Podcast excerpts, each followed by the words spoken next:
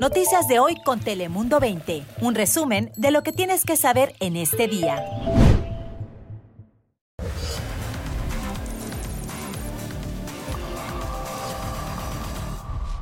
¿Qué tal? ¿Cómo estás? Un día más abrimos las puertas de tu casa. Bienvenido a Dale Play, ese espacio informativo donde en pocos minutos te extraemos las noticias que más te interesan, tanto en California como en el resto del mundo. Así que arrancamos con las cinco noticias más importantes de las últimas horas. Bienvenidos.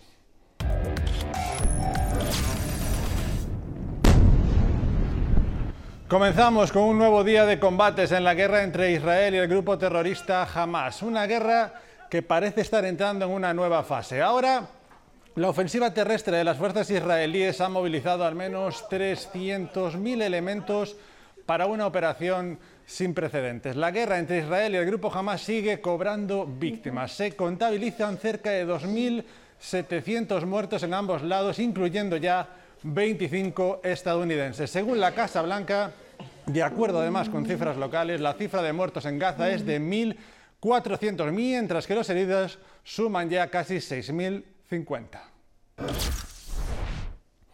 Aquí en California las conversaciones entre actores en huelga y estudios han sido suspendidas. Las partes dijeron que permanecían alejadas en los temas más importantes, disminuyendo las esperanzas de que la industria del entretenimiento pronto pueda volver a la normalidad. El sindicato de actores que ha estado en huelgas desde julio acusó a los ejecutivos de los estudios de tácticas de intimidación y dijo que los estudios presentaron recientemente una oferta que dicen sorprendentemente valía menos de lo que propusieron antes de, de que comenzara la huelga.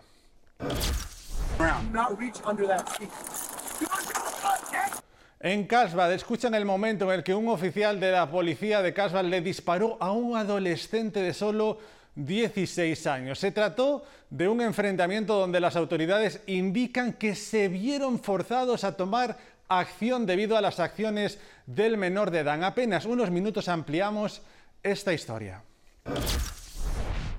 Y en la preparatoria Torrey Pines, aquí en San Diego, se informa sobre un incidente antisemita en el plantel escolar. Según la administración escolar, precisamente alguien dibujó una esvástica en la pared de un baño, por lo que contactaron de inmediato con la policía de San Diego para que investigue. La escuela agregó que le darán seguimiento al caso, pero mientras tanto educarán a los estudiantes sobre los símbolos de odio y su impacto en la comunidad. Nos vamos hasta Santa Ana, donde los agentes buscan al sospechoso que agredió a un adulto mayor. El señor con discapacidad fue confrontado por un sospechoso que estaba pidiendo dinero. La víctima se negó a darle dinero y el sujeto lo agredió con un carrito de compras para luego además robarle sus pertenencias. El ataque ocurrió el pasado 19 de septiembre, pero las imágenes fueron reveladas hace horas. La policía pide la ayuda del público para encontrar al responsable.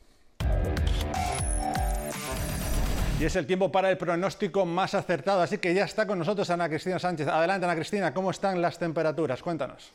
Muy buenas tardes. A lo largo de los siguientes días vamos a registrar un ascenso en las temperaturas, pero quiero mostrarte lo que está ocurriendo a lo largo de las rocosas, ya que ha llegado la nieve a lo largo de las rocosas centrales y al norte. Este sistema frontal va a generar precipitaciones también para las planicies, mientras que en la costa oeste, por el momento, condiciones estables, aunque eso va a cambiar próximamente durante los siguientes días. Lo que sí tendremos el resto de esta noche será una noche bastante placentera, escasez de precipitaciones a lo largo de las próximas horas y lo que vamos a ver en tanto a las temperaturas, estas que se mantendrán muy agradables al sur de California en el rango de los medios a altos 70 y hacia nuestro norte en Sacramento una temperatura bastante placentera alrededor de los 80, San Francisco 66 y Fresno 85. Así que para este eh, viernes, temperaturas cómodas, sin embargo, el fin de semana tendremos ese ascenso en tanto a la temperatura máxima y los vientos ya mucho más en calma, aunque el condado de Orange aún tendrá esa advertencia de fuertes vientos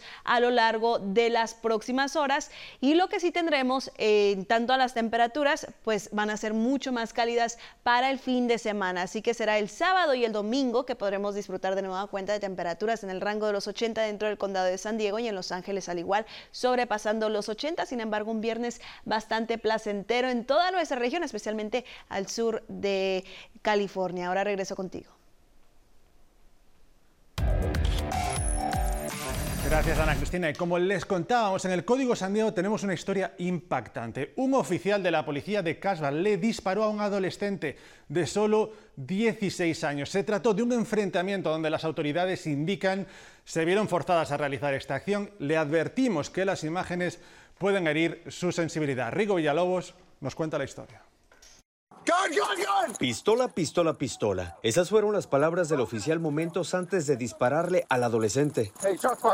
Y este es el instante del disparo. Pero antes de seguir viendo lo ocurrido, vamos desde el principio.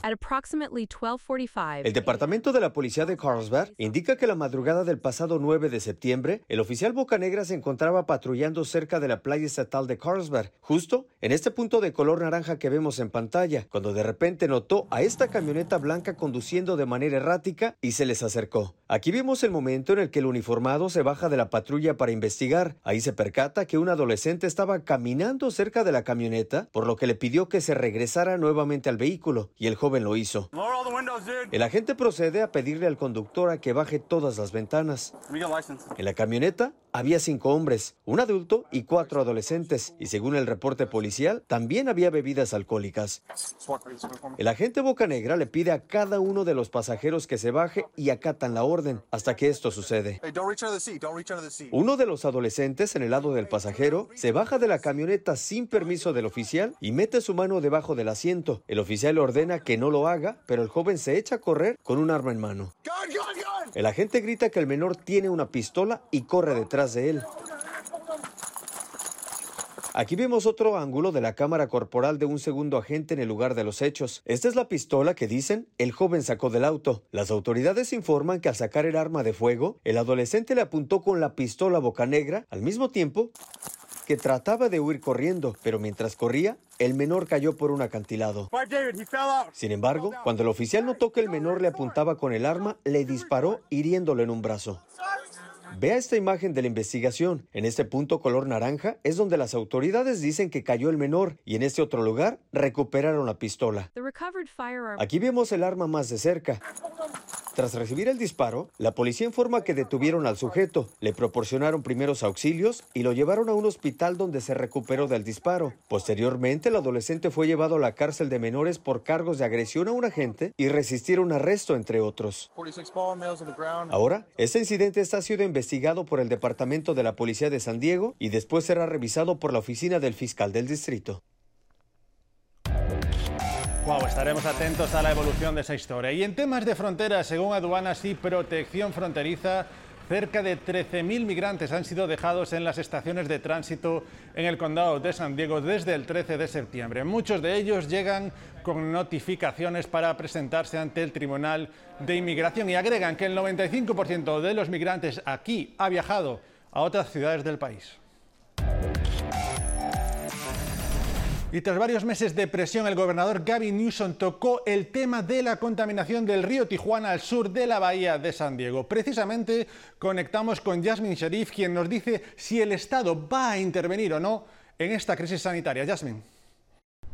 Muy buenas tardes, Fabián. Así es, después de varios meses de que líderes del condado de San Diego estuvieran insistiéndole al gobernador Newsom para que declarara un estado de emergencia en nuestra región por la crisis de aguas negras y la contaminación en la frontera de Estados Unidos y México, finalmente este martes respondió su oficina con una carta a la Comisión Costera donde dicen que ellos no pueden intervenir debido a que se trata de un asunto federal por tratarse de un problema en una frontera internacional. Recordemos que las playas de Imperial Beach han sido las más afectadas y que este año permanecieron cerradas por poco más de seis meses debido a sus altos índices en contaminación.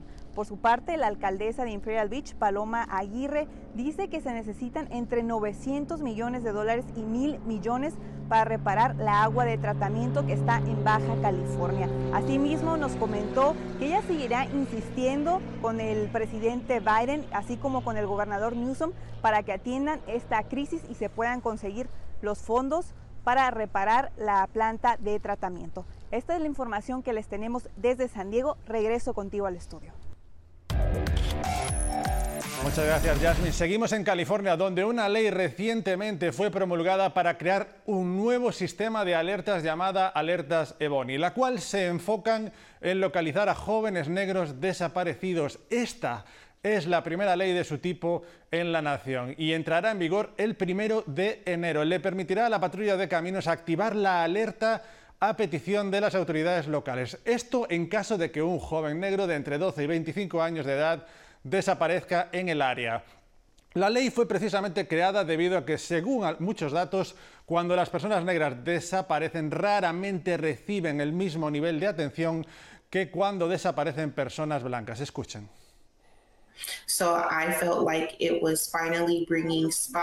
Esta trabajadora social en San Diego explica que esta ley finalmente expone un problema que se ha visto por mucho tiempo y es que de acuerdo a cifras del Centro Nacional de Información sobre Crímenes en el 2022, más de 140.000 jóvenes negros menores de 18 años desaparecieron en los Estados Unidos.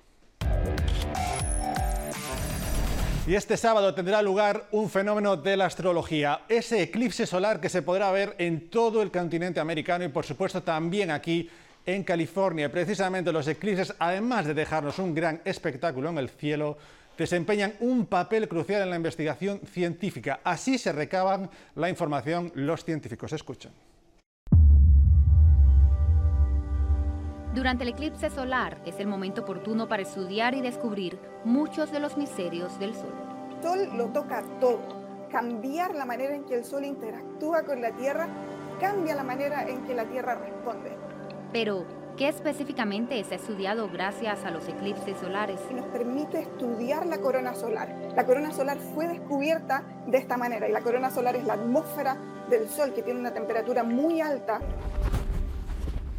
los científicos aún estudian cómo se produce esa temperatura y con ese fenómeno no será una excepción para futuras investigaciones. Vamos a poder obtener incluso más información de cómo la atmósfera se está comportando. Los eclipses solares permiten ver la corona, la dinámica de esa, ayudan a entender cómo el plasma que sale del Sol viaja por el espacio e interactúa con la Tierra y los planetas, y esto es extremadamente importante para los astronautas. Mientras más dure, más podemos tomar uh, información. Cuando existen los eclipses, los instrumentos que hay para medir diferentes parámetros en la Tierra y en la atmósfera, se planea para poder medir, poder tomar diferentes mediciones. Hay satélites que, pueden tomar cierto tipo de, de, data con más precisión que otros tiempos. A pesar de que los eclipses son de corta duración, apenas unos minutos, se pueden tener muchísimos datos. Y hasta aquí llegó esta edición de Dale Play. Recuerden, nosotros nos vemos mañana aquí a la misma hora. Un saludo.